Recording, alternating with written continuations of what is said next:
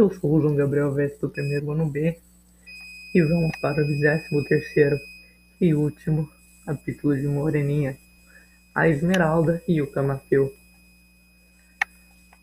Dona Carolina passou uma noite cheia de pena e de cuidados, porém ainda menos ciumenta e despeitada, a boa avó livrou-se desses tormentos. Na hora do chá, fazendo com habilidade, habilidade e destreza cair a conversação sobre o estudante amado, disse: Aquele interessante moço, Carolina parece pagar-nos bem a amizade que lhe temos. Não entende assim? Minha avó, eu não sei. Disse sempre, pensara os casos de maneira diversa? A menina hesitou um instante e depois respondeu: Se ele pagasse bem, teria vindo domingo. Eis uma injustiça, Carolina. Deste sábado à noite que Augusto está na cama, prostrado por uma enfermidade cruel. Doente? Exclamou a linda moreninha, extremamente comovida. Doente? Em perigo? Graças a Deus, há dois dias ficou livre dele. Hoje já pode cegar a janela, assim me mandou o Sr. Felipe. Oh, pobre moço, se eu não fosse isso, teria vindo ver-nos. E, por todos os antigos sentimentos de ciúme e temor, da inconstância do amor do amante, se trocaram por ansiosas inquietações a respeito de sua moléstia. No dia seguinte, ao amanhecer, a amorosa menina despertou e, buscando o toucador há uma semana esquecido, dividiu seus cabelos nas duas costumadas belas tranças, que tanto gostavam de fazer ondear pelas espadas. Vestiu o estimado vestido branco e correu para o Roceda. Eu me alinhei, pensava bem, porque enfim, Hoje é domingo e talvez, como ontem, já pode chegar à janela, talvez consiga com algum esforço vir ver-me. E quando o sol começou a refletir seus raios sobre o liso espelho do mar, ela principiou também a cantar sua balada. Eu tenho quinze anos, eu sou morena e linda, mas como lá por encanto, no instante mesmo em que ela dizia no seu canto, lá, lá vem Safira, tá cortando, leva os mares, Acabei de lembrar que eu fiz um capítulo inteiro cantando. Um lindo batelão apareceu ao longe, voando com asa ensumecida para a ilha. Um batelão. Batelão. É, tipo um, tipo um barquinho também, tipo uma peruca. Vamos ver. Com força e comoção desusadas, o bateu o coração de de Dona Carolina, que calou-se para só empregar no batel que vinha tentas vintas e de amor e de esperança. Ah, era o badeu suspirado.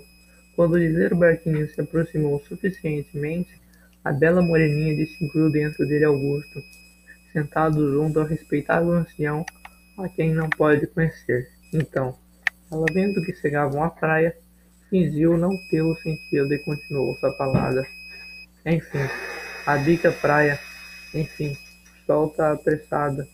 Augusto, com efeito, saltava nesse momento fora do, do batel, e depois deu a mão a seu pai, para ajudá-lo a desembarcar.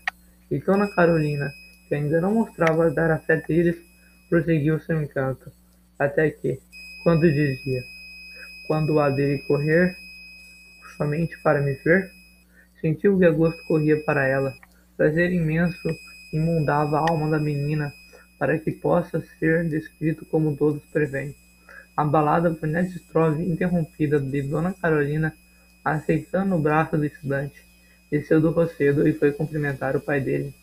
Ambos os estudantes compreenderam o que queria dizer a palidez de seus semblantes e os registros de um padecer de oito dias. Guardaram silêncio, não tiveram uma palavra para pronunciar. Tiveram só olhares para trocar e suspiros a verder. E para que mais? A senhora Dona Ana recebeu com sua acostumada afabilidade o pai de Augusto e abraçou a esse com ternura, ao servir seu almoço. E ela perguntou: Por que não veio o meu neto? Chegou para vir mais tarde, com nossos dois amigos, Fabri... Leopoldo e Fabrício. Então teremos um excelente dia. Eu espero. Uma hora depois, o pai de Augusto e a senhora Dona Ana conferenciavam a sós e os dois namorados assavam-se de um do outro. No vão de uma janela, eles continuavam no silêncio, Mas olhavam-se com fogo. Augusto parecia querer comunicar alguma coisa bem extraordinária à sua interessante amada, porém sempre estremecia ao, entre, ao entreabrir os lábios. E Dona Carolina, consciência da sua fraqueza e como lembrando-se dos pesares que tinha sofrido, não sabia mais servir-se de seus sorrisos com a malícia do tempo, da liberdade, e mostrava-se esquecida de seu viver de alegrias e travessuras. Alguma grande resolução obrigava o moço a estar silencioso, como tremendo pelo êxito dela. No fim de muito tempo eles haviam conseguido dizer: O mar está bem manso, o dia está sereno. Felizmente para eles, a senhora Dona Ana os convidou a entrar no gabinete.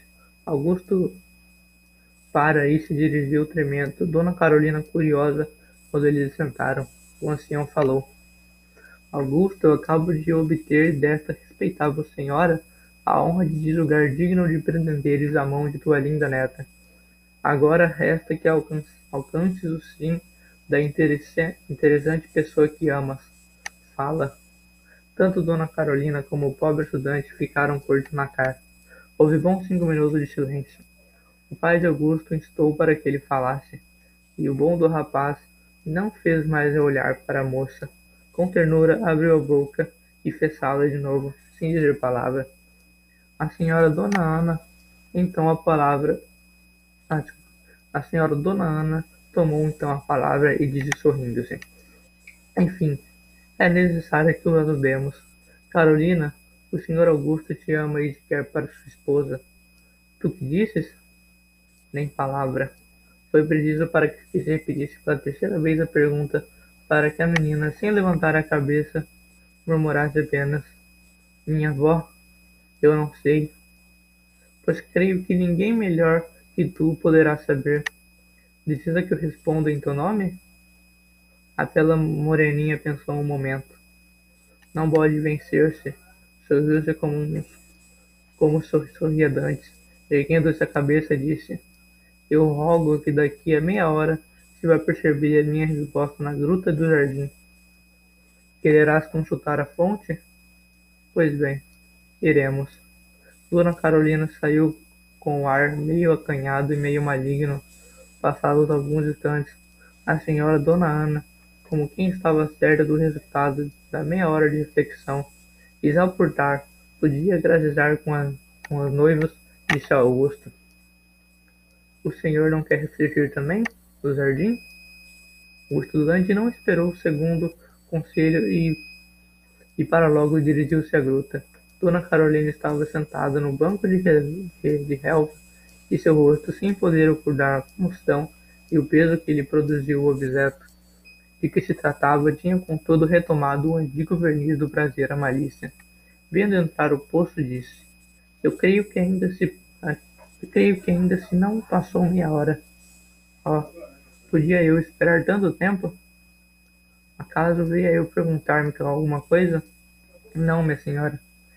Eu só venho ouvir sua sentença. Eu só venho ouvir a minha sentença. Então, pede-me para sua esposa? A senhora o ouviu há pouco. Pois bem, senhor Augusto, veja como verificou o seu prognóstico que fez do seu futuro. Não se lembra que aqui mesmo lhe disse que não longe estava o seu dia em que o senhor havia de esquecer sua mulher? Mas eu nunca fui casado, murmurou o estudante. Oh, isso é uma recomendação contra sua constância. Que tem culpa de tudo, senhora? Muito a tempo Ainda me lança em seu rosto a parte que tenha na sua infidelidade, pois eu emendarei a sua mão agora. O senhor há de cumprir a palavra que deu há sete anos. Augusto recuou dois passos. O seu o senhor é um moço honrado, continuou cruel moreninha, e portanto cumprirá a palavra que deu, e só casará com sua desposada antiga. Oh, agora é impossível. Ela deve ser uma bonita moça, daria razão de queixar-se contra mim se eu roubasse um coração que lhe pertence, até por ser direito de antiguidade. Ora eu, apesar de ser travesa, não sou má, e portanto o senhor só será esposo dessa menina. Jamais. Duro lhe quer dizê-lo. De quem me poderá obrigar? E eu, pedindo, a senhora? E a honra mantando, para que pois animou o amor que pela senhora sinta? Para satisfazer minhas vaidades da moça, somente para isso, eu ouvi cabar-se de que nenhuma mulher seria capaz de conservá-lo em amoroso enleio por mais de três dias, e desejei vingar a injúria feita no, ao, meu, ao meu sexo. Trabalhei e confesso que trabalhei para prendê-lo. Fiz talvez mais do que devia, só para ter a glória de perguntar-lhe uma vez, como agora faço. Então, senhor, quem venceu? O homem ou a mulher? Foi a beleza? Porém, já passou o tempo do galanteio.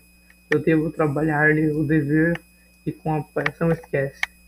Escute, na idade de treze anos, o senhor amou uma linda e travessa menina, que contava apenas sete. Mas a senhora, em outra ocasião, me disse isso mesmo. Junto ao leito de um moribundo, jurou que havia de amá-lo para sempre. Foi um juramento de criança.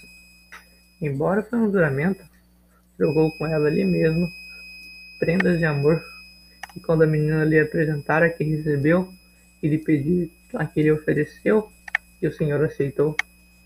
Ah, senhora! Quando o velho moribundo, dando-lhe o brevê de cor branca, disse: Tomai este brevê, cuja cor exprime a cantura da alma daquela menina, ele contém o vosso camafeu. Se dendes bastante forças para ser constante e amar para sempre aquele belo anjo, dai-lo, para que ela o guarde com desvelo, porque deu o Senhor o brevê menina. Porque eu era louco, uma criança? E nem ao menos se lembra de que o velho disse com voz inspirada: Deus paga sempre a esmola que se dá aos pobres. Lá no futuro vós o sentireis. Não tenho amor, Senhor. Não tenho, Senhor, esperança de ver realizar-se essa bela profecia? Não se lembra de ouvi-la? Pois ela soou bem docemente no meu coração, quando escondidas eu escutei, repetida nesta gruda por seus lábios. Oh, mas que Deus me prendeu a essas meninas laços dissolúveis, antes que eu visse o lindo anso desta ilha.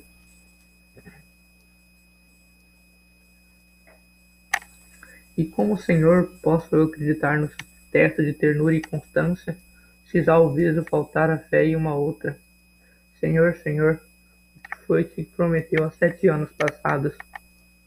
Então eu não pensava no que fazia. E agora? Pensa no que quer fazer? Penso que sou um desgraçado, um louco.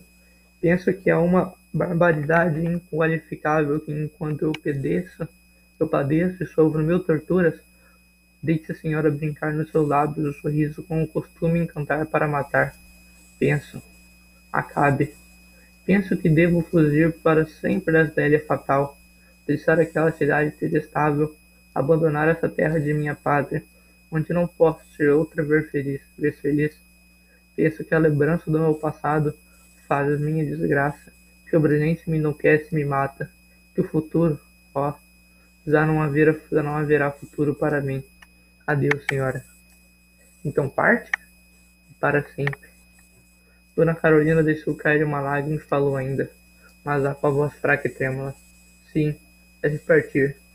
Vá, talvez encontre aquela que insurou amor eterno. Ah, senhor, Nunca lhe fiz a Berzuro. Se eu encontrasse, então, que faria? Atirar-me-ia a seus pés, abraçar-me-ia com ela, e ele diria: Perdoai-me, perdoai-me, senhora, eu já não posso ser vosso esposo. Tomai a prenda que me desse. E o feliz amante arrancou debaixo da camisa em prevê e confusamente apertou na mão. O prevê vente, verde, exclamou Dona Carolina o PV que contém a esmeralda. Eu lhe diria, o tio Augusto, recebi esse PV que já não devo conservar, porque eu amo a outra que não foi vós, que é mais bela e mais cruel do que vós.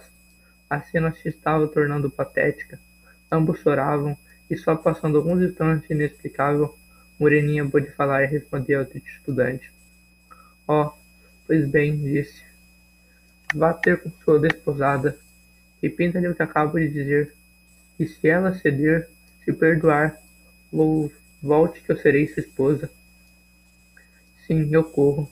Mas, meu Deus, onde poderia estar essa moça que não tornei a ver, nem poderei conhecer? Onde, meu Deus, meu Deus, onde?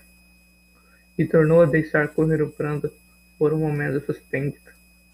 Espere, tornou Dona Carolina. Escude, senhor.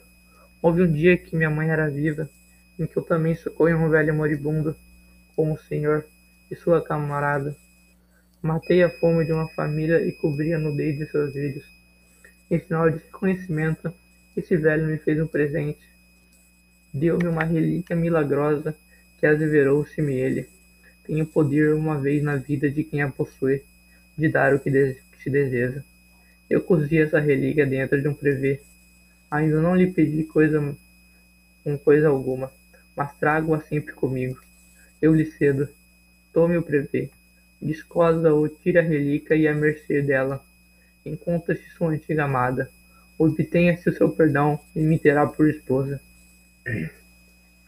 Isso tudo me parece um sonho, respondeu Augusto. Porém, dê-me, dê-me esse prever.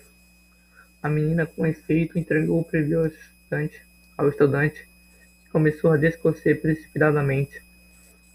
Aquela relíquia, que dizia milagrosa, era sua última esperança semelhante a um náufrago, e no derradeiro extremo se agarra a mais leve tábua, ele se abraçava com ela. Só falta derrater a capa do prevê. Ele aqui que cede e descoce, salta uma pedra, e Augusto entusiasmado, e como delira, deliramente cai aos pés de Dona Carolina exclamando, exclamando, o meu camafeu, o meu camafeu. A senhora Dona Ana e o pai de Augusto entram nesse instante na gruta e encontram o feliz fervoroso amante de joelhos, e a dar mil beijos nos pés da linda menina, que também por sua parte chorava de prazer. Que loucura é esta? perguntou a senhora Dona Ana. Achei minha mulher, bradava Augusto. Encontrei minha mulher. O que quer dizer isto, Carolina? Ah, minha avó, respondeu a menina a travessa moreninha ingenuamente. Nós éramos conhecidos antigos. Repílogo. A chegada de Felipe Fabrício Leopoldo veio dar ainda mais viveza ao prazer que reinava na gruta. O projeto de casamento de Augusto e Dona Carolina não podia ser um mistério para ele. Tendo sido como foi elaborado por Felipe, de acordo com o pai do noivo que fizera a proposta e com o velho amigo que ainda no dia antecedente viera concluir os ajustes com a senhora Dona Ana. E, portanto, o tempo que se gastaria em explicações passou-se em abraços. Muito bem, muito bem, disse por fim Felipe. Quem pôs o fogo ao pé da pólvora fui eu, que obriguei Augusto a vir passar o dia de Santana conosco. Então estás arrependido? Não. Por certo, apesar de me roubares minha irmã, finalmente para este tesouro sempre terei de haver um ladrão. Ainda bem que fosse tu que o ganhaste. Mas meu maninho, ele perdeu ganhando. Como? Estamos no dia 20 de agosto, um mês. É verdade. Um mês, exclamou Felipe. Um mês, o Fabrício Leopoldo. Eu não entendo isso, disse a senhora Dona Ana. Minha boa avó, acudiu a noiva. Isso quer dizer que finalmente está presa por boleta. Minha boa avó, exclamou Felipe. Isso quer dizer que Augusto deve-me um romance. Já está pronto, respondeu noiva. Como se intitula? A Moreninha. É, isso aí foi o livro. Massa. E esse foi o meu trabalho. Deu audiobook de Moreninha.